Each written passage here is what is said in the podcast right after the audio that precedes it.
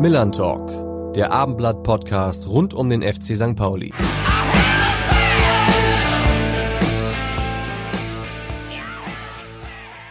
Und damit moin und herzlich willkommen zu einer neuen Ausgabe unseres Millern Talks. Mein Name ist Alex Berthold und ich freue mich in dieser Woche wieder meinen Kollegen Carsten Harms an meiner Seite begrüßen zu können. Und das in einer Woche, wo es echt viel zu bereden gibt. Und ich glaube, langweilig wird es heute nicht, Carsten. Nee, das glaube ich auch. Es war ja auch nicht langweilig in den letzten Tagen. Insofern, äh, ja, stimme ich dir voll und ganz zu. Und ja, langweilig war es für uns auch nicht, weil eigentlich wollten wir an dieser Stelle Marvin Knoll bei uns in der Runde begrüßen. Doch die sportliche Krise des MSV Duisburg ja, hat uns so ein bisschen den Strich durch die Rechnung gemacht. Gestern ist der MSV gegen Strahlen aus dem Niederrhein-Pokal ausgeschieden und da ist gerade richtig Alarmstimmung. Und das Gute ist, wir haben so viel Tiefe in unserem Kader, was Gäste betrifft, dass wir einfach auf einen Edeljoker setzen. Und äh, der hat es auch in sich, Carsten, oder? Ja, absolut. Ähm, wir wollen heute auch über den Saisonendspurt und die Nebengeräusche sprechen, die es gerade bei St. Pauli gibt. Vielleicht sind es auch die Hauptgeräusche, muss man sagen. Und deshalb freuen wir uns sehr, dass wir mit Nils Weber von der Hamburger Morgenpost einen sehr geschätzten Kollegen und äh, langjährigen St. Pauli-Experten begrüßen dürfen. Moin, Nils. Moin. Ja, ich bin sozusagen der Marvin Knoll äh, für Arme und natürlich äh, werdet ihr äh, so tun, als hättet ihr mich aufgrund meiner äh, Expertise eingeladen. In Wahrheit äh, liegt es natürlich daran, dass ich wie Knoll seit Jahren Vollbart trage, dass ich auch äh, Tattoos habe. Ähm, mein Vollbart kann mit seinem mithalten. Meine Tattoos sind weniger, aber ich finde sie schöner. Äh, meinen linken Fuß habe ich allerdings überwiegend nur zum Stehen. Äh, aber ansonsten passt das, glaube ich, schon. Ja, aber dass du mal für Marvin Knoll eingewechselt wirst, also ich meine, das hättest du dir auch nicht träumen lassen, oder? Nö, ich finde, das ist, äh, das, ist schon eine, das ist schon eine Ehre. Es ist ab jeden Fall ein Karriere-Highlight. Ja, Alex hat es angesprochen, beim MSV Duisburg geht es gerade hoch her. Zuletzt ja auch 0 zu 6 gegen 1860 München. Aber auch der FC St. Pauli hat natürlich einiges äh, geboten in letzter Zeit. Äh, wie schätzt du jetzt gerade mal so äh, die Großwetterlage ein beim Millantor Club? Ja, schwierig. Angespannt, würde ich sagen. Es ist, äh, es ist eine, eine, eine ähm, interessante, eine interessante Mischung, die da gerade ist, weil Timo Schulz hat es ja auch gestern auf der Pressekonferenz gesagt, es gibt da auf der einen Seite gibt es da die letzten Wochen, ähm, die, die unbefriedigende Punktausbeute ähm, und, und den Trend, ähm, der von den Resultaten her halt nicht gut ist. Auf der anderen Seite gibt es halt die Tabelle und den Ist-Zustand, ne, der nach wie vor irgendwie gut aussieht und der im Großen, wenn man die Saison oder was man auch vor der Saison gesagt hat, ähm, wo man sagen würde, ja, die liegen ja sensationell im Rennen, wer hätte das gedacht? Äh, die bewegen sich in einem unglaublichen Spannungsfeld äh, rein sportlich und ja, es ist noch alles drin, es ist noch alles zu holen. Gleichzeitig hat man irgendwie das Gefühl und auch das Gefühl, dass so im Umfeld und auch bei vielen Fans ja, jetzt so langsam die Skepsis überhand nimmt und dieses Jahr, das wird ja doch nichts und, und, und die schaffen es nicht, die verspielen es und da eher äh, sowas schon irgendwie durch, durchrieselt. Mhm. Ähm, dann gibt es halt auch welche, die, die glauben noch dran. Es gibt die Zweckoptimisten und die, die, bei denen die Wünsche größer sind. Das ist eine sehr, sehr spannende Gemengelage, mit der man, glaube ich, vor der Saison überhaupt nicht gerechnet hätte. Sehr, sehr diffus gerade. Hm. Aber Nils, was sagt das über eine Mannschaft aus, wenn in einer Crunch-Time Themen wie Prämienstreit, Vertragsdinge an, an, den, an die Oberfläche kommen? Was sagt das über diese Mannschaft aus, in deinen Augen? Ja, das ist eine, das ist eine, das ist eine spannende Frage, zu der es, glaube ich, auch kein abschließendes Urteil gibt, weil es da so viele verschiedene äh, Ebenen gibt, Sichtweisen und man dafür den ultimativen, allumfassenden Einblick bräuchte, den möglicherweise nicht mal alle Beteiligten haben oder vielleicht kein einziger der Beteiligten. Ähm, Fakt ist, unterm Strich muss man konstatieren, dass das total zur Unzeit kommt und dass das für die sportliche Situation und ähm, ja angesichts der der, der Lage im Aufstiegskampf halt auch ein absolutes Unthema ist. Also sowas sollte kein Thema sein. So, ähm, was mich in solchen Phasen oftmals äh, ärgert, ist, ähm, wie dann aus, aus dem Lager der Fans oft sowas kommt, ja, irgendwie die Medien versuchen da jetzt irgendwie Unruhe zu stiften oder Spekulation oder so. Ähm, Fakt ist mal, dass das keine ausgedachten Themen sind, so, sondern äh, dass es Themen, Themen sind, die anscheinend Leute bewegen und deswegen kommen die an die Öffentlichkeit. So, das sind, das sind äh, knallharte Informationen. So, und auch hinter verschlossenen Türen ist sowas Thema. So, Spieler haben das immer mal natürlich vorsichtiger mal geäußert. ähm, dass sowas natürlich besprochen wird. Lukas Daschner gerade, auch Andreas Bornemann hat ja mit seinen Aussagen zu dem Thema auch irgendwie klar gemacht, dass natürlich darüber gesprochen wird und dass das natürlich auch ein Thema gerade bei St. Pauli ist. Ich finde es halt für St. Pauli insgesamt sehr bedauerlich, dass eigentlich in einer überragenden Saison, in einer der besten Saisons äh, der letzten 10, 15 Jahre, in, der, in, vielleicht der begeisternden Saison, begeisterndsten Saison seit dem Bundesliga-Aufstieg 2009, 2010, ähm, solche Themen dann halt doch nicht nur ans Tageslicht kommen, sondern dann halt auch so in so einen Raum einnehmen. So, das ist eigentlich, eigentlich schade. Es sieht ja so aus, dass sich diese Unzufriedenheit in, in der Mannschaft jetzt nicht äh, von heute auf morgen entwickelt hat, sondern dass, dass, dass sich da was aufgestaut hat in den letzten Wochen, vielleicht Monaten. Ähm, warum, warum muss sowas passieren? Warum kann man, war man nicht in der Lage, das äh, rechtzeitig abzuräumen, bevor es so eskaliert? Ja, das ist, das ist eine berechtigte Frage und das ist wahrscheinlich auch eine Frage, die sich der ein oder andere intern äh, auch stellt, ob man das hätte anders machen äh, können, besser machen können. Fakt ist, so wie es jetzt gekommen ist, ist das, ist das halt nicht gut. Ich bin mir auch noch nicht so sicher, ob man das hätte in dem Maße verhindern können oder da den Deckel drauf machen können von vornherein. Ich glaube, im Nachhinein, so wie es jetzt gekommen ist, muss man sagen, vielleicht hätte es eine Möglichkeit gegeben, sehr früh Entscheidungen zu treffen. Ähm, und äh, Spielern reinen Wein einzuschenken. So. Das impliziert einmal, dass ich denke, dass das nicht geschehen ist. So, da bin ich mir aber auch nicht sicher. Das kann schon sein, dass Spielern das auch schon gesagt wurde, in welche Richtung es geht. So. Und nun wissen wir ja irgendwie, die menschliche Natur ist ja manchmal, manchmal hört man nur das, was man hören will. Vielleicht wurden ein paar Dinge durch die Blume gesagt, die wurden dann aber nicht mitgehört. So, das äh, sollten wir auch immer bei allem irgendwie noch mit einkalkulieren, dass das auch passiert sein könnte. Und wir wissen natürlich nicht, inwiefern Spieler äh, dafür bekannt sind, wie sie mit solchen Entscheidungen umgehen. Sprich, mal nicht für den Kader nominiert zu sein, mal nicht in der Startelf zu stehen oder äh, zu hören, dass es bei ihnen nicht weitergeht, wenn sie vielleicht eigentlich der Meinung sind, dass sie ein Top-Zweitligaspieler sind, mhm. dann aber weder spielen noch irgendwie eine Vertragsverlängerung bekommen. Da halte ich es für möglich, dass eine Einschätzung war, ähm, dass es bei dem einen oder anderen der Leistung nicht förderlich ist, wenn man ihm im Februar oder März äh, sagt, dass es für ihn nicht weitergeht, weil egal ob in der ersten oder zweiten Liga es dann nicht mehr reicht oder der Verein anders plant. Ich finde, die Professionalität, die Timo Schulz immer mal wieder angesprochen in den letzten Wochen, dass alle Profi seien und dass solche Situationen, dass man damit umgehen muss, ähm, damit hat er auf der einen Seite recht. Auf der anderen Seite wissen wir auch, ein Kader ist riesengroß, das sind 25 bis 30, manchmal noch mehr Spieler. So, Menschen sind verschieden. Das heißt, wenn 25 Leute oder 20 Leute mit sowas gut umgehen, mit solchen oder gut umgehen würden, ähm, gibt es immer einen geringen Prozentsatz, äh, der das vielleicht nicht tut. So, und dann ist die Frage, was ist mit diesen Unzufriedenen welche Rolle haben sie innerhalb der Mannschaft? Also sind das sendungsbewusste Spieler? Ziehen die sich zurück? Sind das einflussreiche Spieler? Haben die eine größere Gruppe um sich herum? Ist das dann ansteckend? Äh, machen die aktiv irgendwie schlechte Laune? Lassen Sie das einfach nur ein bisschen raushängen? Ist es Ihnen anzumerken? Färbt das auf andere ab? Ähm, das ist ein ziemlich, eine ziemlich komplexe Sache. Ich glaube halt in diesem Fall ähm, haben dann äh, auch durch verschiedene andere Dinge, hat das so ein bisschen Überhand genommen, weil einfach so ein Thema, vielleicht auch in der Kabine, einfach zu präsent war.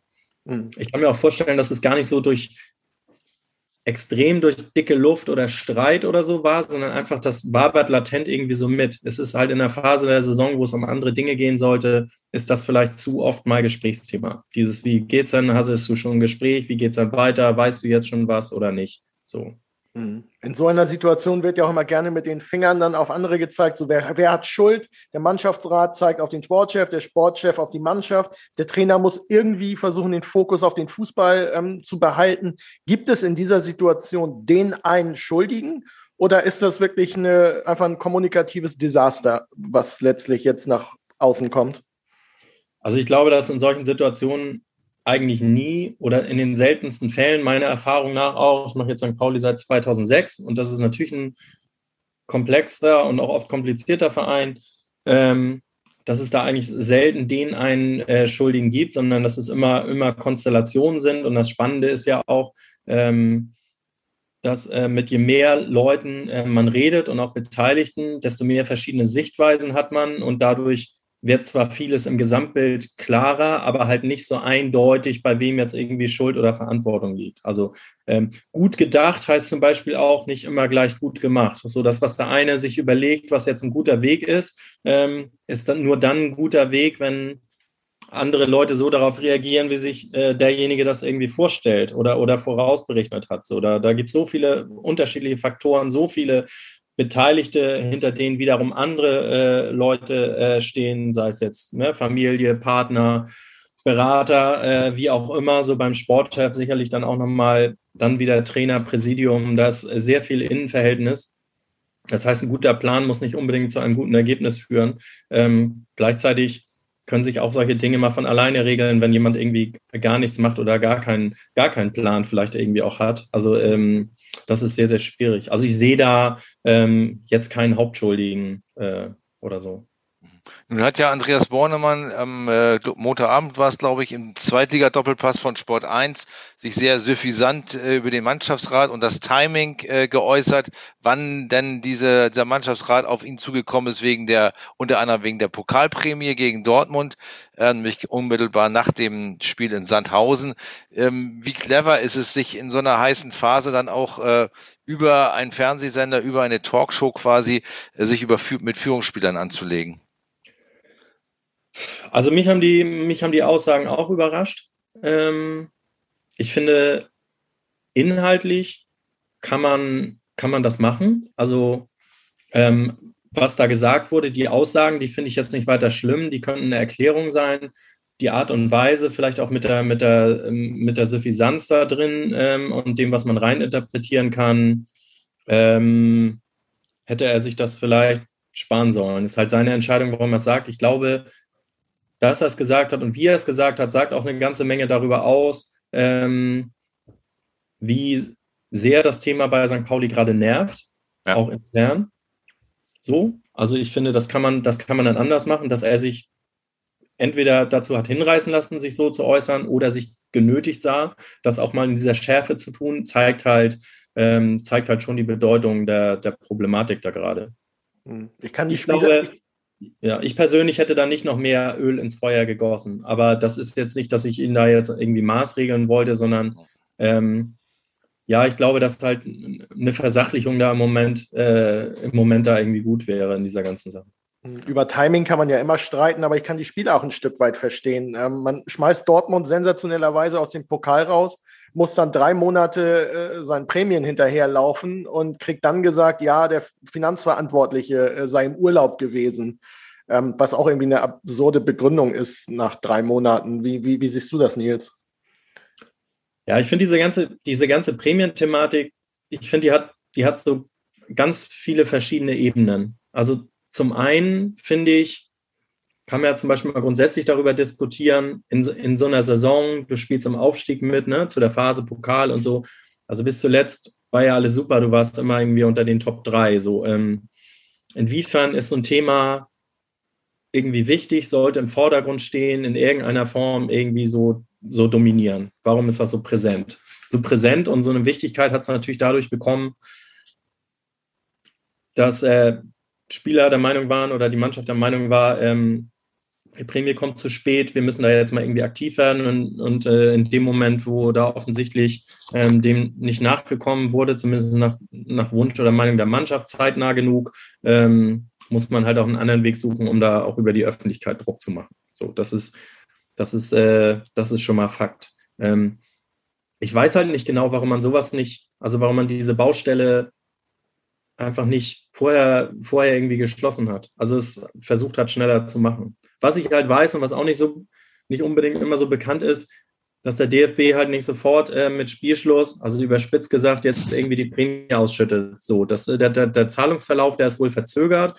So, und in, in normalen Zeiten kann das halt sein, dass Vereine entweder in Vorleistung treten finanziell, also vorausschütten, ähm, oder dann halt irgendwie auch warten. So. Ähm, in diesem Fall, glaube ich, hat St. Pauli gesagt, ja, es sind, es sind irgendwie Corona-Zeiten, ähm, der, der, der, Topf ist jetzt nicht so voll, das ist jetzt nichts, was man jetzt sofort machen muss, ähm, um in Vorleistung zu treten. So, dann hat es das auch alles noch verzögert, aber ähm, mit dem der es abwickelt im Urlaub, ist ja auch eine Sache. Ich meine, der wird ja auch nicht einen Monat oder zwei Monate im Urlaub gewesen sein. So, das erklärt eine gewisse Verzögerung. Ähm, das hätte man aber sicherlich auch zeitnäher machen können, wenn man es gewollt hätte. Ich glaube halt nicht, dass äh, der Mannschaft hier eine Prämie vorenthalten werden sollte. Ähm, halte es aber für möglich, dass unterschätzt wurde, ähm, welche Wirkungen sowas hat. Ähm, und dass das für eine sehr große Unzufriedenheit sorgt und dass das so ein dann doch wichtiges Thema ist. Offensichtlich ja auch ein Symbolthema äh, in der Mannschaft, nach dem, was ich gehört habe, halt auch was mit äh, Würdigung der Leistung und Wertschätzung zu tun haben soll. Ja. Ja, ja, also das habe ich auch gehört, dass das eben es gar keine Frage ist, ob es eine Pokalprämie gibt oder nicht, äh, sondern eben nur der Zeitpunkt und auch äh, eben die die verzögerte äh, Zuweisung durch den durch den DFB. Aber das ist ja auch ein Kommunikationsproblem. Ich kann mir vorstellen, wenn man so etwas rechtzeitig kommuniziert, dass es so und so läuft, dass man dann möglicherweise ja auch ähm, viel Brisanz aus der ganzen Geschichte rausnehmen kann. Und äh, letztendlich beim Thema Kommunikation kommen wir äh, auch nochmal auf Andreas Bornemann. Äh, man hört ja, dass er in der Branche nicht unbedingt der, der Mann schneller Entscheidung ist und auch seine Kommunikation, die Art der Kommunikation auf verschiedensten Ebenen, ähm, daran wird immer mal wieder Kritik geäußert. Äh, wie nimmst du ihn wahr? Also ich persönlich, was die Kommunikation angeht, wenn man ihn zu gewissen Themen sprechen äh, möchte, ähm, auch wenn es mal unangenehme Themen sind, ähm, habe ich da in den Jahren, in denen er hier arbeitet, ähm, keine schlechten Erfahrungen gemacht. Also hat sich auch unangenehmen Fragen, Fragen mal gestellt und, und ähm, das, war, das war mal alles sehr offen. Da hatte ich auch nie den, den äh, Eindruck, dass er sich da weggeduckt hat oder hat verleugnen lassen. Ähm, das war auch alles immer sehr offen. Es gibt natürlich so ein paar Dinge, die man irgendwie hört. Es wird ja auch immer kolportiert, ja, in Nürnberg hat er auch so und so äh, gearbeitet. Was ich halt schon glaube, was halt auch sein kann, und das mag auch ein Wesens, äh, Wesenszug sein oder kann halt auch eine Arbeitsweise sein, dass es halt ähm, Leute gibt, Sportchefs, äh, die, die deutlich kommunikativer oder kommunikationsaktiver sind oder proaktiver, die lieber einmal zu viel als einmal zu wenig sprechen.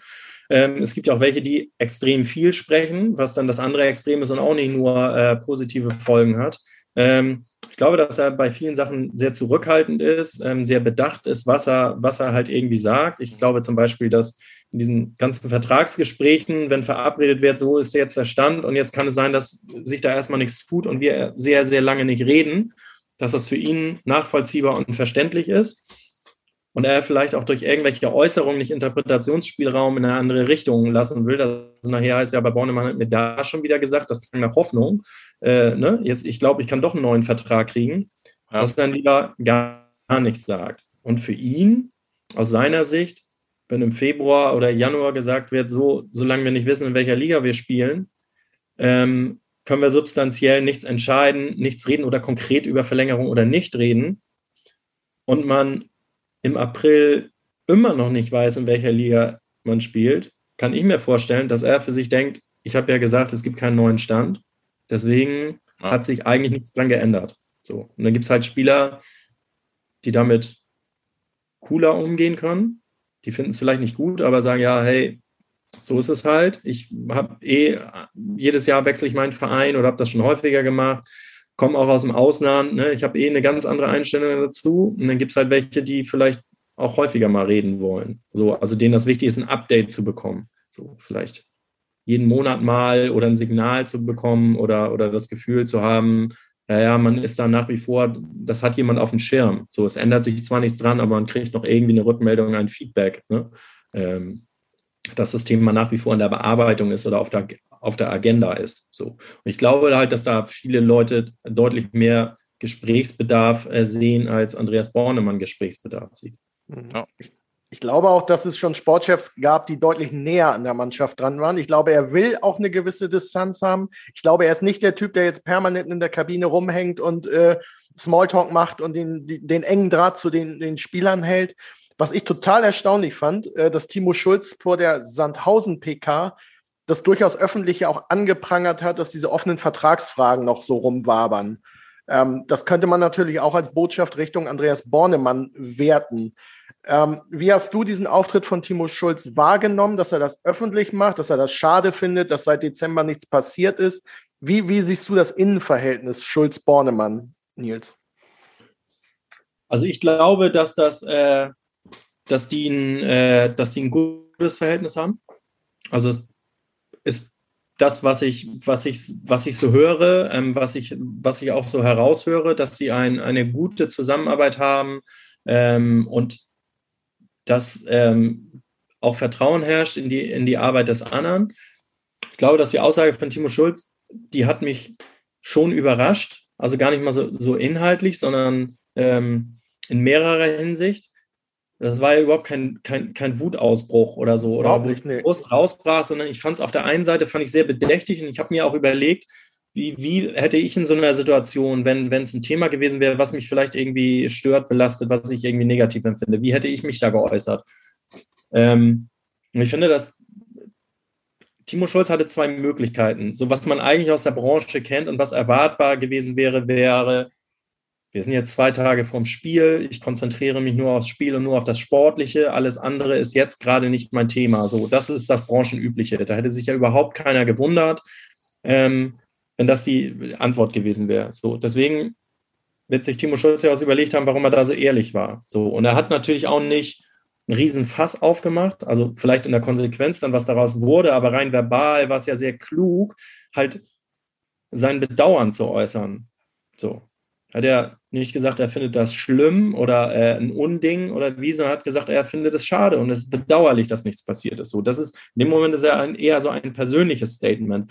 Was dann aber auch wiederum jeder nachvollziehen kann, weil es geht ja um sein Trainerteam, ne? um seine Co-Trainer und zwar um die Personen im Verein, mit denen er am engsten äh, zusammenarbeitet, am vertrauensvollsten und auch die meiste Zeit verbringt, so im, im Tag. Im Tag. Ähm, und deswegen finde ich schon, es ist eine ehrliche Aussage. Ich finde, es ist jetzt auch nicht eine, eine ganz schlimme Attacke oder so. Ne? Es, es, man kann halt viel reininterpretieren. Klar ist halt, ähm, also die Botschaft und der Inhalt war ja eindeutig. So, er, er findet es halt schade und ähm, er hätte sich das gewünscht, dass es schneller geregelt wäre. Und ähm, herausklang ja auch sein Unverständnis, ähm, warum dann nicht schon längst was passiert ist oder da Fakten geschaffen wurden.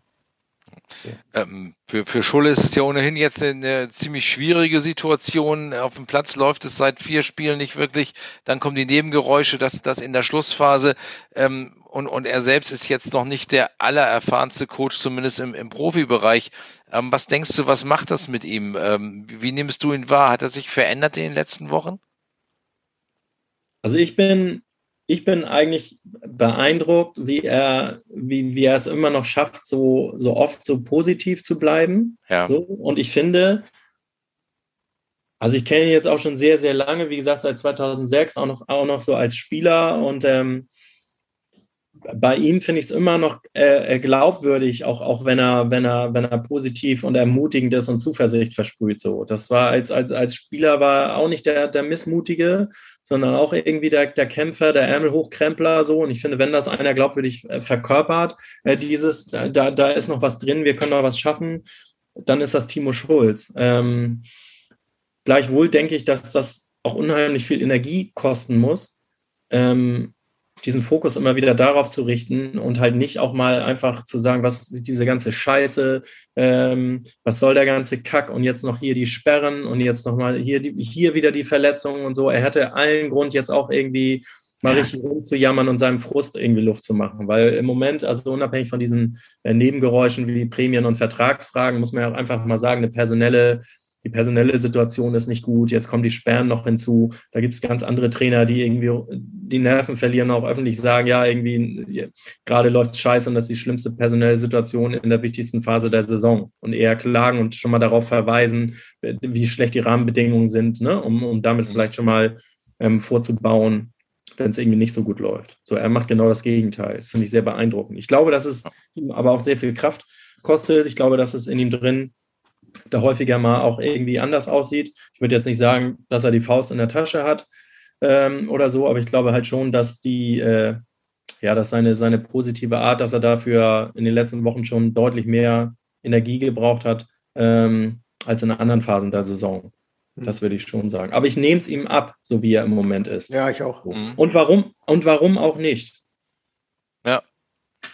Ja. Man muss halt gucken, er muss natürlich auch, wie du sagst, in einem großen Kader jetzt auch viele Egos managen, weil jeder natürlich irgendwie mit einer Situation zu kämpfen hat, sei es auslaufender Vertrag. Ähm, es soll ja wieder diesen größeren Umbruch jetzt auch im Sommer offenkundig geben. Langjährige Profis wie Philipp Ziereis, wie Christopher Buchtmann sollen gehen. Ähm, wie würde der Sportchef Nils Weber bei diesen Personalien handeln? Kannst du verstehen, dass man einen relativ großen Umbruch jetzt wieder vollzieht und ja, altgediente Spieler jetzt wieder abgibt, so wie in den vergangenen Jahren sukzessive ja auch? Das ist eine sehr gute und es ist eine gleichzeitig die, die immer wiederkehrende Frage bei St. Pauli, ne? mit, den, mit den altgedienten Spielern, mit denen, die sich äh, identifizieren, die schon so lange dabei sind und so weiter und so fort. So, es kam mir vorhin einmal das Thema auf, warum, warum Andreas Bornemann so kommuniziert, wie, wie er kommuniziert, wie nah er an der Mannschaft dran ist oder, oder wo er dran ist. Ich glaube halt, dass er mit einer gewissen Distanz zur Mannschaft und zu Spielern halt sich auch ähm, oder er nach wie vor in der Lage ist oder sich in der Lage äh, gebracht hat, halt auch sehr, sehr harte ähm, Entscheidungen zu treffen, was den Kader betrifft. So, das haben wir bei, bei Robin Himmelmann ähm, gesehen, dass er sich da auch nicht scheut vor, vor ähm, Entscheidungen, die in dem Moment extrem unpopulär sind und extrem viel Gegenwind bringen. Also auf Deutsch gesagt, dafür hat er anfangs richtig auf die Fresse gekriegt und man muss schon sehr, dann sehr dickes Fell haben, um das auszuhalten und dann halt aber auch auf Langstrecke vielleicht dann auch zu sehen, äh, dass mit jedem Monat, mit dem man vergeht, der ein oder andere äh, Fan dann auch sagt, naja, okay, ja, so langsam verstehe ich es vielleicht. Oder Robin Himmelmann spielt beim anderen Verein auch irgendwie überhaupt nicht. Und vielleicht war das doch alles nicht so falsch. Also zumindest in der Sache nicht. Ne? So, ich glaube, da sind wir, da sind wir uns wahrscheinlich auch einig. Ja. Ähm, ich glaube schon, dass Spieler, die lange dabei sind, eine andere Behandlung verdienen. Das heißt nicht einen neuen Vertrag, das heißt auch nicht Gehaltserhöhung, sondern ich bin der Meinung, dass man mit denen irgendwie schon ein Stück weit anders umgehen muss, ähm, vielleicht anders kommunizieren, selbst wenn man das nicht möchte weil man die, keine Ahnung, unsympathisch findet oder, oder vielleicht auch persönlich denkt, die haben sich irgendwie nicht so, so verhalten, ähm, äh, dass sie das verdienen. Aber ich finde, dass ähm, allein schon, um sich den Vorwurf nicht gefallen zu lassen, dass man halt Spieler, die lange da sind, die vielleicht viel für den Verein gebracht haben, ähm, dass man die nicht gut oder adäquat behandelt. Diesen Vorwurf, den, soll, den sollte man vorbauen. Das ist meine persönliche Meinung. Ja. Ähm, wenn wir jetzt konkret auf die Spielernamen eingehen, ähm, ich finde, Philipp Zierreis hat eine hervorragende Hinrunde gespielt für St. Pauli. Ähm, ich finde, er hat nicht allzu viele hervorragende Saisons gespielt bei St. Pauli. Ähm, er war oft verletzt. Ähm, er hat für einen Stammspieler oder für einen als Stammspieler vorgesehenen Profi hat er nicht ähm, genügend Spiele machen können, ähm, war halt nicht verfügbar und hatte in der Rückrunde auch wieder mit Verletzungen zu kämpfen. Und die Leistungen waren jetzt auch ähm, nicht immer, nicht immer äh, glanzvoll oder voll überzeugend. So, das kann natürlich auch mal passieren. Ähm, ich glaube, dass in diesem Fall, wenn man guckt, wie Bornemann in den letzten Jahren entschieden hat, da war es ganz klar Leistung und wie oft können die Spieler auf dem Platz stehen. So. Und dann ist Philipp Zierreis, glaube ich, meiner Meinung nach ein Härtefall. Und hinzu kommt, ähm, dass er jetzt kein Mittelklasseverdiener bei St. Pauli ist. Ja, absolut. Das gleiche ist der Fall bei Christopher Buchtmann. So, und damit will ich jetzt nicht sagen, das sind beides irgendwie Topverdiener, die haben ihr Geld nicht verdient und das auf diese Geld- oder Neidschiene zu beziehen, sondern wenn man das ganz äh, nüchtern einfach mal sagt, wie viele Spiele haben die gespielt, wie gut waren sie dann, welche Leistung haben sie erbracht, inwiefern haben sie die Mannschaft besser gemacht, plus wir legen mal die Schablone der Gehaltstabelle drauf. Das heißt, deine Top-Verdiener sind im Idealfall auch deine Top-Spieler. Das heißt, die bringen Top-Leistung auf den Platz und stehen auch auf dem Platz. Das ist die erste Elf. So. Ja. Wenn du Spieler hast, die in den Top 11 der Gehaltsliste stehen, aber nicht in deiner Startelf stehen, dann ist das schon schief, dann wackelt da was. So, wenn das über Jahre so geht, dann kriegst du halt irgendwann ein Problem. Gerade als Verein wie, wie der FC St. Pauli, der die sagen ja immer selber, sie sind finanziell nicht auf Rosen gebettet. Also St. Pauli ist schon finanziell schon ein gut aufgestellter Verein, aber sie haben halt auch kein Geld zu verschenken. Das heißt, Sie können nicht sich eine Handvoll Spieler leisten und da so ein bisschen zocken und sagen, ja, die haben halt, ähm, keine Ahnung, in der Saison irgendwie acht Sahnetage, ähm, haben oft muskuläre Probleme, aber dann, wenn sie spielen und diese einen Tage haben, dann schießen sie irgendwie zwei, drei Tore und dann gewinnen wir. Das, das, diesen Luxus leisten wir uns. Diesen Luxus kann sich St. Pauli nicht leisten. Mhm. Ich glaube, dass von der Gehaltsstruktur ähm, sie da auch was tun müssen und dann auch perspektivisch. So. Und wenn du siehst, dass du mit Marcel Beifuß einen 18-Jährigen hast, den du für äh, fast gar nichts irgendwie aus, aus Wolfsburg gekriegt hast, Riesentalent, der sich hier irgendwie reinspielt, der einer für die Zukunft ist, ähm, dann guckst du halt, wer soll nächstes Jahr spielen? So. Planst du eher einen Marcel Beifuß ein oder planst du einen Philipp Ziereis ein? Und da sage ich, nach allem, was ich weiß, und das hat ja auch mit den Ansprüchen vom Philipp Ziereis zu tun, also Marcel Beifuß in der Startformation und Philipp Ziereis erstmal nur als Backup in Verteidiger Nummer drei oder Nummer vier. Das passt halt überhaupt nicht, auch nicht finanziell. So. Ja, das ist richtig. Klar. Andererseits die Frage, ob man auf einen dann 19-Jährigen äh, so setzen kann, dass er in der Saison durchsteht, gerade als ja, Innenverteidiger. Das ist dann eben die, die andere Frage, ob man da nicht einen anderen Backup braucht. Aber du hast natürlich recht, die, äh, die Gehaltsstruktur kommt natürlich gerade bei den älteren Spielern aus anderen Zeiten, aus, auch bei, aus einem anderen, von einem anderen Sportchef, ähm, so dass natürlich da in der Tat ist ja auch intern, dann mannschaftsintern äh, sicherlich äh, zu, zu Neidsituationen kommt, nicht? Wenn, wenn ein Spieler, der immer spielt, deutlich weniger verdient als einer, der nie spielt oder fast nie spielt. Das ist völlig ja. klar. Ja, und gerade die Verletzten-Thematik hat Nils ja angesprochen. Also gerade Christopher Buchtmann ist ja gefühlt von einer Verletzung in die nächste äh, gestolpert. Und ich weiß nicht, wann der das letzte Mal am Stück zehn Spiele gemacht hat oder fünf Spiele gemacht hat. Ähm, deswegen ist das natürlich schon auch ein Stück weit nachzuvollziehen. Carsten, inwieweit glaubst du, dass die ungewisse Liga-Zugehörigkeit Einfluss auf diese späten Entscheidungen hat? Man kann sich natürlich auch verzocken. Ne? Also die Spieler jetzt sollen den Aufstieg klar machen, aber im Prinzip signalisierst du den ja, ja, wenn wir aufsteigen, könnte es für euch eventuell ja. nicht reichen. Das ist ja auch so ein Spannungsfeld, finde ich. Ich glaube, dass das nur auf ganz, ganz wenige zutrifft. Ich glaube, dass äh, man sich von den Spielern, dem man sich, äh, von denen man sich trennen möchte, äh, in beiden Ligen trennen wird. Ähm, weil so groß wird der Unterschied nicht sein. Man wird sicherlich, wenn man noch den Aufstieg schafft, noch den einen oder anderen äh, dazu holen, den man sich in der zweiten Liga nicht leisten kann. Äh, aber letzten Endes will man ja weiter ambitioniert spielen und äh, wird sich dann auch von Spielern, denen man es nicht zutraut, die nächsten ein, zwei Jahre äh, Stammspieler zu sein, äh, auch trennen, wenn man in der zweiten Liga bleibt. Mhm. Also ein James Lawrence könnte man ja meinen, dass der theoretisch auch die Qualität hätte, erste Liga zu spielen als Nationalspieler. Wie siehst du die Personalie, Carsten? Ähm, Habe ich meine Zweifel, äh, auch, auch weil er äh, gelegentlich oder, oder relativ häufig immer mal wieder verletzt ist, nicht schwer verletzt, aber dann doch wieder nicht zur Verfügung steht. Und er hat mich, ehrlich gesagt, wenn er gespielt hat, auch nicht so überzeugt. Man würde ja denken, er würde sozusagen einen Unterschied machen ähm, in, in dieser Liga als, als Nationalspieler. Ähm, Habe ich so nicht unbedingt gesehen. Nee, seine erste Zeit bei St. Pauli war deutlich besser, ähm, fand ich, wo er mit Leo Östigard dann auch zusammen verteidigt ja. hat. Das war definitiv so. Jetzt sind natürlich diese Nebengeräusche das eine Thema, aber lass uns mal über das äh, Fußballerische reden, Nils. Nach dieser tollen Hinrunde, Herbstmeister oder Wintermeister, ähm, jetzt bisher in der Rückrunde 17 Punkte aus 14 Spielen. Wie erklärst du dir diesen Einbruch? Ist das nur eine mentale Geschichte? Nein, aber ich würde sagen auch. Ähm, was man, was man einfach mal festhalten muss, und ich glaube, das wird teilweise in der Beurteilung jetzt oder in den letzten Wochen ein bisschen vergessen, um einen Anglizismus zu verwenden.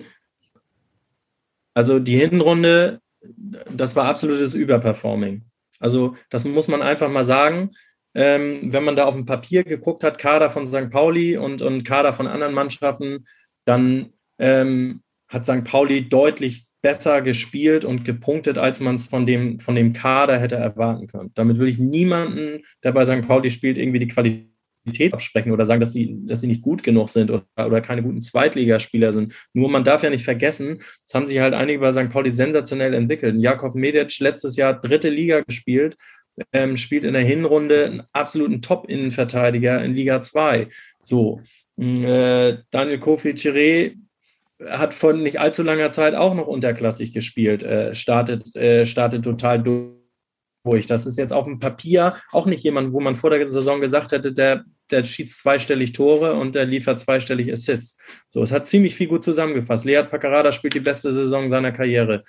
da ist eine Menge dabei. Äh, Guido Burgstaller hat seinen dritten oder vierten Frühling. Also um das, äh, das könnte man ja beliebig, beliebig nochmal wieder fortsetzen. So. Ähm, das hat auch für diese Leichtigkeit und Unbeschwertheit äh, gesorgt. Die konnten in der Hinrunde konnte St. Pauli nur gewinnen. Die waren allenfalls von uns titulierter Geheimfavorit, von uns, von uns Medien. Äh, aber selber konnten sie erstmal losspielen, so ge gekrampft und sich dann abgewürgt, haben, haben sich die anderen, die, die Absteiger, äh, die sich damit gequält haben, mit dem anderen Fußball in der zweiten Liga, mit dem Druck, dass sie in jedem Spiel Favorit sind, damit hatten die so Probleme. So. Ähm, ab der Winterpause hatte St. Pauli halt auf einmal was zu verlieren. Und ich glaube halt, dass auch so eine Winterpause so als Break zum Nachdenken sorgt. Du bist nicht mehr in deinem Spielrhythmus, die Automatismen irgendwie fehlen, auch einfach dieses, wir machen einfach weiter, weiter, weiter, dieser Flow ist irgendwie weg. So, ich glaube schon, dass du dann mal die Zeit hast, zwischendurch zu gucken, was haben wir eigentlich da geschafft? Was bedeutet das eigentlich? Was können wir denn jetzt eigentlich erreichen? Ja. So, dann fangen, fangen diese, diese äh, Spiele im Kopf äh, irgendwie an. So, und in dem Moment habe ich das Gefühl, auch wenn es natürlich verkürzt dargestellt ist, in dem in der Phase, wo St. Pauli nur gewinnen konnte, haben sie sehr viel gewonnen. In der Phase, wo, wo es anfing, dass St. Pauli was verlieren konnte, ähm, da haben sie die Leichtigkeit verloren und da fing es auch an, dass sie mehr verloren haben. Es gab ja nochmal so eine Wiederholung quasi. Nach dem 0-3 gegen Hannover waren sie plötzlich raus aus den Aufstiegsrängen. Dann haben sie wieder zehn Punkte gemacht aus vier Spielen. Da hatten sie nichts zu verlieren. Dann waren sie plötzlich wieder Erster. Und dann setzte jetzt die aktuelle äh, äh Schwächephase wieder ein. Ne? Also ja. Aber als ich gesagt hatte, dass es mehrere Gründe hat, natürlich haben sich die Gegner auch besser auf den St. Pauli-Fußball eingestellt. Ja. Also sie wissen, sie haben sich das alle angeguckt in der Hinrunde. Ich glaube, das ist in der Hinrunde. Ich würde nicht sagen, dass Mannschaften St. Pauli äh, unterschätzt haben. Überhaupt nicht. Glaube ich, dass überhaupt nicht der Fall war. Aber es gab immer wieder Spiele, Carsten, wir sich auch erinnern, da saßen wir im Stadion und wir haben richtig gemerkt, dass der, der Gegner wurde überwältigt von dem, ja. von dem Fußball, den St. Pauli gespielt ja. hat. Wir konnten es nicht verteidigen. St. Pauli kam mit einer unglaublichen Wucht ähm, du hattest extrem viele formstarke Offensivspieler und du konntest nicht einen ausschalten und dann hast du alle ausgeschaltet, ja. sondern dann kam der nächste. So von, von allen Seiten kamen die Angriffe über, über jeden Flügel. So, und jetzt wurde St. Pauli halt auch mal besser seziert. Ähm, es gibt den Erfahrungswert der Hinspiele. Jetzt weiß man ein bisschen, ähm, wo man St. Pauli wehtun kann. Wenn man Thierry irgendwie aus dem Spiel nimmt, zum Beispiel, bei Dreierkette ist immer wieder so ein Thema, St. Pauli das vielleicht nicht so gerne mag. So die Gegner wissen halt auch, dass St. Pauli auch mal gerne über Lea Paccarada das Spiel eröffnet, also über die Seite mit seinen Diagonalpässen, ähm, ne, dass man, dass man den Sechser mehr attackieren muss. Ähm, so, und dadurch wird das Spiel, was St. Pauli gerne spielt und besonders gut spielt, natürlich auch mehr gestört. Das hat ja auch Gründe, warum sie sich nicht mehr so gut durchkombinieren können, warum sie diesen Schwung, diesen absolut temporeichen und ja in, in, in jeder Hinsicht unwiderstehlichen äh, Angriffsfußball halt auch nicht mehr so durchbringen. Ja, ganz krass sind die Unterschiede in den beiden Rostock-Spielen zu sehen. Ne? Also im Hinspiel am Millantor äh, hat Rostock bei 0-4 nur noch versucht, auf Schadensbegrenzung zu spielen. Die haben gar nicht mehr, gar nicht mehr versucht, irgendwie das Ergebnis zu verbessern. Und, und das Rückspiel wissen wir nun alle, äh, hat Rostock klar durch, durch seinen Kampfgeist und äh, ja, dann auch noch gewonnen. Also das waren, ich finde, das war die größte Diskrepanz zwischen zwei Spielen gegen ja. denselben Gegner. Und die Anzahl der Tore, das ist natürlich ja. augenfällig. Ne? So, äh, du spielst mit einem anderen Selbstbewusstsein und ein Gegner spielt anders gegen dich, wenn du weißt, dass eine Offensive, die macht halt garantiert zwei Tore, vielleicht aber auch drei oder auch vier. Wenn du eine Mannschaft bist, die sagen kannst, wir machen zwei Tore, dann macht der Gegner macht zwei, dann sagt er, machen wir halt drei. Dann macht der Gegner drei, ja, machen wir halt vier. So, ähm, also leicht so dahingesagt, aber dieses Selbstverständnis macht was mit der, mit der einen Mannschaft und auch mit der anderen Mannschaft. So haben die einen verteidigt ähm, vielleicht auch ein bisschen schissig. So, und jetzt ist es alles ein bisschen krampfiger, ein bisschen langsamer, ein bisschen statischer geworden.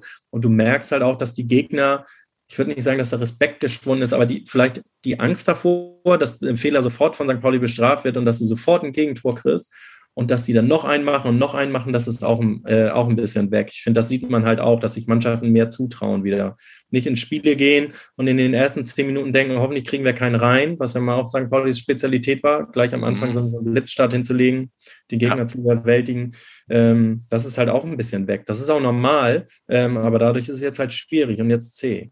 Hm, Nils, wir haben so oft drüber gesprochen, über das Thema Saisonziele formulieren. St. Pauli war nie dafür bekannt, klare Saisonziele zu formulieren. Glaubst du, dass es Sinn ergeben hätte, in der Winterpause mit der Herbstmeisterschaft klar zu sagen, auch öffentlich, ja, diese Chance wollen wir nutzen. Wir spielen eine überragende Saison, haben eine überragende Mannschaft. Ja, wir wollen aufsteigen. Oder glaubst du, äh, dass das noch mehr gehemmt hätte? Also ich, ich bin ja ein Fan davon, wirklich auch Ziele zu formulieren und sich am Ende auch daran messen zu lassen. Also im Winter hätte ich auch gesagt, ja, warum, warum macht ihr das nicht? Jetzt in der Rückschau und wenn man sich das gerade anguckt, glaube ich, dass es der Mannschaft nicht geholfen hätte. Also äh, ganz ehrlich, also ich glaube nicht, dass das jetzt beflügelt hätte, die ganze Zeit vom Aufstieg zu reden. Ich glaube nicht, dass das das Problem ist, dass sie, dass sie nicht richtig wollen oder sich das nicht zutrauen. Ähm, das glaube ich nicht. Ähm, grundsätzlich denke ich halt schon, dass man damit vielleicht auch ein bisschen hätte offensiver oder offener umgehen können. Äh, um dann halt auch eine andere Lockerheit in diesem Thema zu haben. Dann hätte man halt, dann wäre halt auch im, im, März oder April vielleicht nicht so nachgebohrt worden. Was ist denn jetzt mit den Zielen? Was ist denn jetzt? Weil dann hätte man ja. es einmal klar gesagt, da hätten sie mal darauf verweisen können, was sie schon vor Wochen oder Monaten gesagt hätten. Äh, und fertig. Dann wäre das gar nicht so ein großes Thema möglicherweise gewesen. Mhm. Du hast die Gegentore ja auch angesprochen und, und die eigenen Tore. Ich glaube, jetzt fünf Tore in den letzten sechs Spielen. Was mir aber auffällt, ist, dass St. Pauli sehr hart für eigene Tore arbeiten muss und die Gegner wiederum aus wenig relativ viel machen. Wie siehst du diese Balance Defensive, Offensive? St. Pauli hat nicht so oft zu Null gespielt in dieser Saison. Ist das so ein Ansatzpunkt, wo du auch sagst, okay, ein bisschen mehr Stabilität hilft auch bei der Offensivflaute, dann reicht vielleicht auch mal ein Tor zum Sieg. Ja, das haben sie ja, glaube ich, auch versucht. So. Und ähm, wenn man sich das Sandhausen-Spiel mal anguckt, dann ist das natürlich irgendwie, äh, ist der Frust von Timo Schulz ja auch äh, absolut verständlich, weil das ist normal ein Spiel, das gewinnst dann halt 1-0.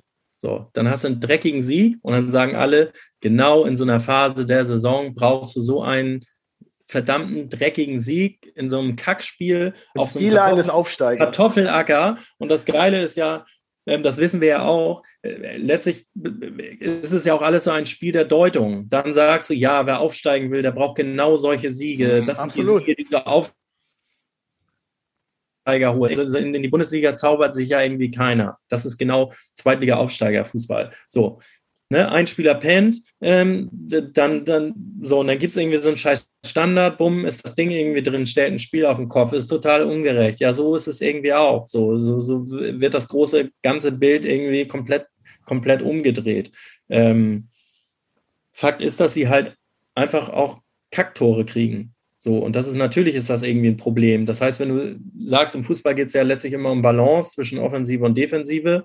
So, ne, in der Hinrunde haben zwei Tor Gegentore nicht wehgetan, weil du hattest immer noch drei Punkte. So, in dem Moment, wo du weniger schießt, musst du natürlich noch mehr, ähm, noch mehr äh, Konzentration äh, auf deine Hintermannschaft legen. So, und da hatte St. Pauli natürlich auch eine Phase mit einigen Wacklern drin, wo äh, Jakob Medic halt auch ein, ein, persönliches Formtief hat, was, wie man weiß, beim Torwart und beim Innenverteidiger immer besonders harte Konsequenzen hat.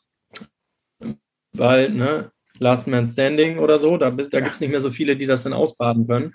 Ähm, und das hat sicherlich ja auch Punkte gekostet. So, ähm, ich glaube halt, dass, ja, was soll ich sagen, wenn ich sage, St. Pauli war auf diese, auf so eine eklige Phase der Saison nicht gut vorbereitet, würde ich das nicht unbedingt sagen, aber ich glaube schon, dass es so eine, eine ähm, Entwicklung des eigenen Fußballs, äh, den hat es halt gegeben. Ich glaube, der war aber eher erzwungenermaßen jetzt in der Rückrunde. Also sie, sie, sie können nicht mehr so Hurra-Fußball spielen, ähm, weil sie vorne nicht mehr so gut durchkommen und wissen halt, dass sie hinten ein bisschen vorsichtiger sein müssen, weil ein Gegentor schon gleich Punkte kosten kann. So. Ja.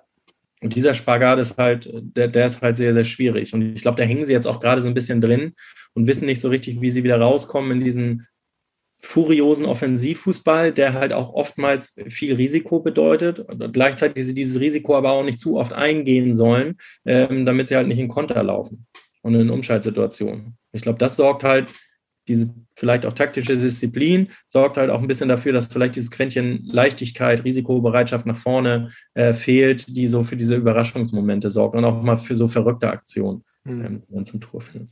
Wie, wie schätzt du jetzt die Situation im Aufstiegskampf ein? Noch drei Spiele. Ähm, du hast gesagt, St. Pauli steht gar nicht so schlecht da. Ähm, man ist ein bisschen von anderen Ergebnissen abhängig, aber gar nicht so sehr. Äh, was, was ist wirklich noch drin? Also ich traue St. Pauli wirklich persönlich, das meine ich ganz ehrlich, ich traue St. Pauli nach wie vor den Aufstieg zu. Ähm, ich möchte das auch begründen. Mhm. Ähm, dafür gibt es Bedingungen. Eine Bedingung ist, meines Erachtens musst du als Mannschaft jetzt die Liga wie einen Pokalwettbewerb sehen. Das heißt, es ist scheißegal, in der Runde vorher, ob du gegen äh, einen Amateurclub im Elfmeterschießen dich durchgesetzt hast ähm, oder einen Bundesligisten ausgeschaltet hast. Geht nur darum, du bist immer noch dabei. So, das sind jetzt alles, alles K.O.-Spiele. Ne? Irgendwie auf Unentschieden spielen bringt, bringt dir jetzt nichts mehr. Das ist jetzt alles oder nichts. Und ich glaube, du musst ein Stück weit das auch einfach vergessen, was, was vorher war. Ähm, dieses Gefühl, den Trend, äh, die, die äh, Serie von vier sieglosen Spielen, das ist ja alles egal, wenn du noch vorne rauf guckst, dass du trotzdem noch dabei bist. So. Und ähm, wir müssen uns einfach die letzten Wochen mal als Wellenbewegung in der ganzen Liga angucken. So, welche Mannschaft hat da wirklich dominant alles weggeballert ähm, und war immer irgendwie auf der Erfolgswelle? Eigentlich keine Mannschaft. Und das Spannende ist ja, vor ein paar Wochen hieß das, ja, Werder, klare Aufsteiger, die jetzt eine beste Rückrundenmannschaft, die sind nicht zu stoppen, die sind jetzt die klare Nummer eins. Mal gucken, wer als Zweite einläuft. So, Schalke. dann Werder plötzlich auch eine Sieglos-Serie und wirkt sich einen ab und schießt auch keine Tore mehr. So, der, der super Angriff mit, ähm, mit Duxch und Füllkrug, ne? Der beste ja. Sturm der Liga. So, dann ist auf einmal Schalke, sagen alle, nee, jetzt Schalke hat den totalen Lauf klar. Also Schalke jetzt die klare Nummer eins. Wer, wer läuft dann dahinter als Zweiter ein? So, dann geht Werder nach Schalke und, und äh, fiedelt die weg. Sandhausen schlägt auf einmal Nürnberg, die in dieser Saison gefühlt siebenmal schon abgeschrieben waren äh, und plötzlich auch irgendwie wieder da waren. So, aber als es drauf ankommt, äh, es auch nicht hinkriegen. Also zumindest was die Punkte angeht. Das heißt, es ist alles möglich. So, was mich wundert, warum so getan wird, als wenn St. Pauli keine Chance auf Schalke hätte. Man muss sich mal die Rahmenbedingungen sehen. Ich habe äh, viele Freunde, die Schalke-Fans sind, die sind alle so aufgeregt und die wissen halt auch, dass das letzte Heimspiel, das muss Schalke gewinnen. So, die, die werden dann Mörderdruck haben. Also, äh, wo ist das, wo ist das Problem? Die Liga die letzten Wochen hat gezeigt, Natürlich kann sagen, St. Pauli auf Schalke gewinnen. Burgstaller schießt in der fünften Minute, fünften Minute das 1-0, dann legen die noch irgendwie nach, dann ist auf einmal scheiß Stimmung, die kriegen die große Flatter. Es ist, es ist alles möglich. Das haben die letzten Wochen gezeigt. So. Fakt ist aber auch, wenn St. Pauli es nicht schafft, die letzten Wochen abzuhaken und wirklich aus den Köpfen zu kriegen, dann glaube ich eher nicht daran, dass sie es schaffen. Weil ich glaube, sie brauchen irgendwie nochmal diesen, diesen, diesen Neuanfang im Kopf jetzt in dieser Woche. Das müssen sie irgendwie ausblenden. Weil es hat ja einen Grund, warum es diesen Trend gibt und diese Sieglos-Serie. Für mich ist dieses Nürnberg-Spiel der ultimative Indikator. Ne? Nach dieser unruhigen Woche, wie kann die Mannschaft das abschütteln? Kann es nochmal wirklich einen positiven Push geben? Wenn man diese, äh, diese Partie nicht gewinnt, äh, machen wir uns nichts vor, Männer, ähm, ich glaube, dann ist der Stecker auch emotional einfach gezogen. Wie, wie seht ihr das, Carsten? Ja, definitiv. Also ähm, selbst wenn es jetzt keinen Sieg gibt, also äh, auch nur Unentschieden gibt, dann dann äh, ist, ist es vorbei. Das glaube ich auch. Wobei ich äh, Daniel zustimme. Natürlich kann man gegen Nürnberg gewinnen, auch auch trotz der der gesperrten Spieler.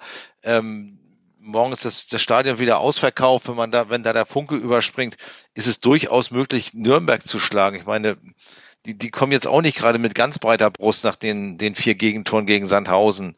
Insofern, ähm, aber das, das ist die absolute Voraussetzung für alles weitere, ähm, dass dieses Spiel gewonnen wird, ja. Ich finde, man kann es ja, man kann das auch Ganze, das Ganze auch komplett nüchtern und unromantisch irgendwie sehen. So Timo Schulz hat es ja auch schon gesagt, so nach 34 Spielen äh, guckt man auf die Tabelle und da, wo die Mannschaften dann stehen, da stehen sie auch zurecht. So, das ist dann repräsentativ. Ich finde, genau so sieht es aus. Und da muss ich auch sagen, wenn, man, wenn ich mir die letzten Wochen angucke, wenn ich mir angucke, dass St. Pauli den Vorteil des einen Heimspiels mehr hat im Saisonende, wenn du jetzt auch Nürnberg zu Hause nicht noch schlägst, dann muss ich auch ehrlich sagen, dann, dann kann man auch sagen, dann haben sie es halt auch nicht verdient. So. Ja. Ähm, ich finde das jetzt auch nicht knallhartes Urteil, wo man sagen muss, ja, weil sie versagt haben oder eine schlechte Mannschaft sind, sondern man dann einfach sagen muss, dann haben sie es nicht verdient, zu den beiden Mannschaften zu gehören, die direkt aufsteigen und dann auch nicht äh, vielleicht äh, zum Drittplatzierten, der noch die Chance im Nachsitzen hat. Das muss man dann einfach sagen. Und das, finde ich, kann man dann auch ganz nüchtern und äh, unemotional konstatieren wenn du im Saisonendsport da einfach die Punkte nicht holst, äh, wenn du, wenn du punktest wie ein, wie ein Team aus dem unteren Mittelfeld, dann kannst du ja nicht erwarten, äh, dass du am Ende noch irgendwie zu den Aufsteigern gehörst. So viel Polster kannst du dir in der Hinrunde gar nicht erspielen. Ähm, so. Und dann ist es halt auch so. Ja, man kann ja auch drei Spiele gewinnen und wenn Darmstadt seine Hausaufgaben macht, äh, kannst du sagen, okay, wir haben, wir haben alles getan, aber Darmstadt eben auch und dann wirst du halt Vierter. Ähm, sollte St. Pauli Vierter werden, Nils, kann man von einer super erfolgreichen, guten Saison spielen oder hat man dann so ein bisschen so einen Schönheitsfleck einfach äh, auf der Bilanz? Ich glaube, dass man von einer Supersaison sprechen sollte. Ich glaube aber trotzdem, dass da ein Beigeschmack und eine Enttäuschung ähm, sein wird und dieses Gefühl, was wäre gewesen, wenn und was möglich gewesen wäre. Weil ich glaube, gerade vor dem Hintergrund, wie die letzten Jahre waren und wie groß die Chance dieses Jahr war, wird das verdammt wehtun und ich glaube auch, dass es sehr lange wehtun wird, ähm, weil viele sagen werden, wer weiß, wann die Chance nochmal so groß wird äh, wie in diesem Jahr und wann es nochmal so viel Spaß machen wird und nochmal so toll sein wird, weil die Mischung war ja ne, nicht nur erfolgreich und viele Punkte, sondern auch toll anzusehen und spektakulärer Fußball. Das war ja ähm, phasenweise wie ein Geschenk für die leidgeprüften St. Pauli-Fans. Ich glaube, das wird mindestens, mindestens Wehmut sein. Ähm, ich glaube aber halt trotzdem, dass es eine super starke Saison ist und auch Platz 4 ist mehr meiner Meinung nach als, als das, was man erwarten kann, wenn man sich die Mannschaft und den Kader anguckt. Mhm. Carsten, du hast einen schönen Kommentar im Hamburger Abendblatt äh, verfasst äh, mit Blick auf die neue Saison, dass der Abstiegskampf dann quasi ja schon begonnen hat. Äh, magst du das nochmal kurz erläutern äh, für die, die es nicht gelesen haben? Das ist natürlich eine steile These auf den ersten Blick, aber durchaus mit Substanz hinter. Ja, die Substanz äh, äh, nähert sich natürlich aus, aus der Vergangenheit, denn auch seit dem Bundesliga-Abstieg äh, 2011 äh, hat es ja noch schon zwei, drei, drei Saisons gegeben, äh, in denen St. Pauli bis in die Rückrunde so, äh, Aufstiegschancen hatte. Das war gleich am Anfang, äh, als man sogar 62 Punkte machte in der Saison 11, 12, auch noch mit Max Kruse. Da reichten dann 62 Punkte nicht mal für einen Aufstieg. Das wird ja diesmal, dies Jahr wahrscheinlich reichen.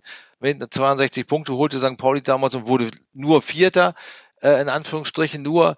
Äh, und dann gab es nochmal zwei, zwei Jahre danach auch äh, innerhalb der letzten zehn Jahre, ähm, wo es ähnlich war. Und wenn, wenn man es dann verspielt hatte, die Saison danach war immer eine Saison, in der man ganz lange, ganz hart gegen den Abstieg kämpfen musste. Das liegt auch in dieser Liga begründet, weil es eben nur ganz kleine Unterschiede zwischen den einzelnen Mannschaften gibt. Das sehen wir ja auch jetzt, dass eine Mannschaft wie Hannover 96, die eigentlich gut besetzt ist, äh, immer noch nicht, immer noch nicht gerettet ist. Nicht? Und, äh, und dat, ich behaupte, dass es St. Pauli dann auch erstmal wieder so ergehen wird, aufgrund dieser, ähm, ja, auf die, aufgrund dieses Frustes. Und ähm, ich, ich stimme Nils zu, es ist schon jetzt eine gute Saison, 53 Punkte, die man jetzt hat und der ein oder andere wird schon noch dazukommen. Das ist eine super Saison und trotzdem wird man, wenn man es nicht schafft, sehr leicht äh, äh, Spiele herausfiltern können, wo man sagt, da wird deutlich mehr drin gewesen. Also die Punktzahl, die man jetzt hat, das ist nicht das Optimum,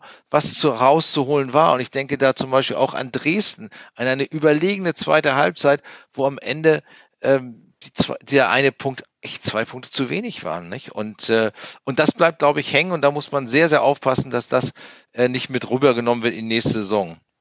Ja, und dann verliert man ja vielleicht auch noch ein. Ja, Nils?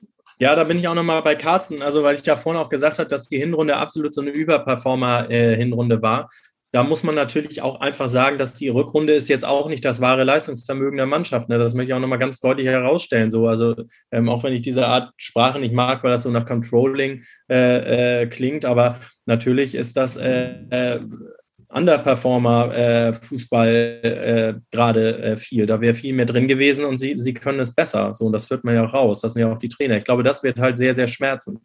Ich glaube, was da, was ein, ein Albtraum wäre, meines, meines Erachtens jetzt, und damit will ich gar nicht sagen, ob der HSV noch vor St. Pauli landet oder nicht. Ich glaube, der schlimmste Albtraum wäre, wenn du jetzt drei Spiele gewinnst und damit trotzdem nicht aufsteigst. Ja.